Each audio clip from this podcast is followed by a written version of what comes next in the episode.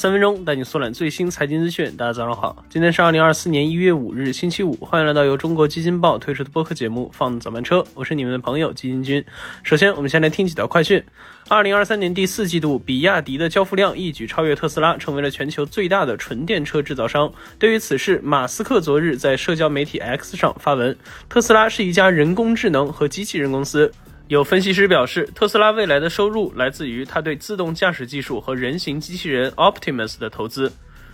近日，抖音上线了健康分制度，被行业专家称为最严新规。新制度仅落地首日，就有近五千位主播被处罚。那根据这个规则，主播不同程度的违规会被扣除不同的分数，当分数达到不同的分数线时，会被限流、禁止收礼物，严重的直接封号。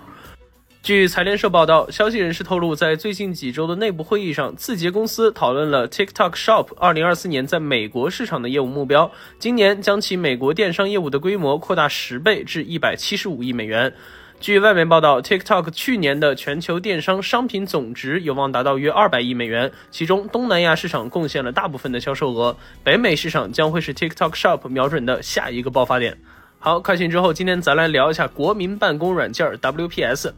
雷军前段时间发布的小米汽车拉足了市场的目光，但他手中的另一家上市公司金山办公也悄悄地进行了重磅更新，完全取消了 WPS 中的商业广告，变成了一个更加纯粹的办公软件。那做出这样的改变，金山办公还能赚钱吗？曾经被屡屡诟病抄袭微软的 WPS，现在又有哪些改变呢？要知道，在之前金山办公的营收中，广告收入始终是大头。在其之前的招股书中显示，二零一六年五点四亿的总营收，二点四亿都来自广告，占了那一年公司近一半的收入。而去年 WPS 的月活设备数量高达五点八九亿，这就意味着广告主随便投点广告都不乏海量曝光。那不过花花绿绿的开屏广告，稍微移动手机就会跳转的链接，也让越来越多的用户讨厌。于是，在二零一六年，金山决定转移重心，不再单靠广告赚钱。那之后，订阅会员收入的占比开始增加。那最近几年，WPS 每年还是能卖三四亿广告，但买会员的人是越来越多，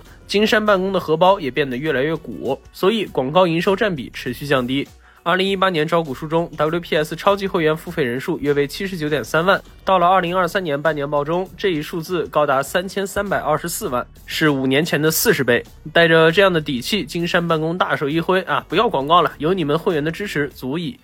遥想当年，办公软件中有着这样一条鄙视链：用正版微软的看不起用盗版微软的，用盗版微软的看不起用 WPS 的。在 WPS 刚刚问世的时候，界面呀功能都和微软大同小异，被人屡屡诟病。那么，为什么曾经被如此看不起的 WPS，如今能有着这么多用户甘愿付费呢？究其原因，是他抓住了办公需求从 PC 端慢慢向移动端和云端渗透的机遇。雷军在二零一一年重回金山，随后开始改革。之后几年，特别是近两年，人手一部智能手机的打工人卷起来了，随时随地就有打开文件干活的需求。而 WPS 与移动端 APP 的无缝衔接，大大增加了打工人的办公效率。而在 PC 端，作为基础办公软件，WPS 很难和微软正面对打，所以他选择了从小工具入手，从论文查重到一键排版，从海报设计到视频剪辑，还有日常所需的各类文件模板，WPS 几乎成了一个办公的万能工具箱。总而言之，WPS 提供的付费增值服务变得越来越有吸引力。个人和企业的付费订阅成为其业务支撑时，营收占比逐渐降低，而且会影响用户体验的广告，自然就成为了可有可无的鸡肋。此时，放弃广告业务以吸引更多的用户使用 WPS，再将这帮免费用户转化为付费，反而就成为了一个更有性价比的选择。不过，值得注意的是，作为办公软件，功能同样需要保持纯粹。在不断的开发新工具的同时，如何应对过度开发带来的繁琐、用户的反感，这也是金山需要考虑的事情。不过好在目前的 AI 浪潮对于 WPS 来说会是一个很大潜力的增长点。他们在去年四月就官宣了以文言一心为底座的 WPS AI，其 CEO 张庆元也表示，目前成本的大头都在 AI 研发上。那有着 AI 的加持，未来的金山和 WPS 还会走出哪些让人意想不到的路呢？让我们拭目以待吧。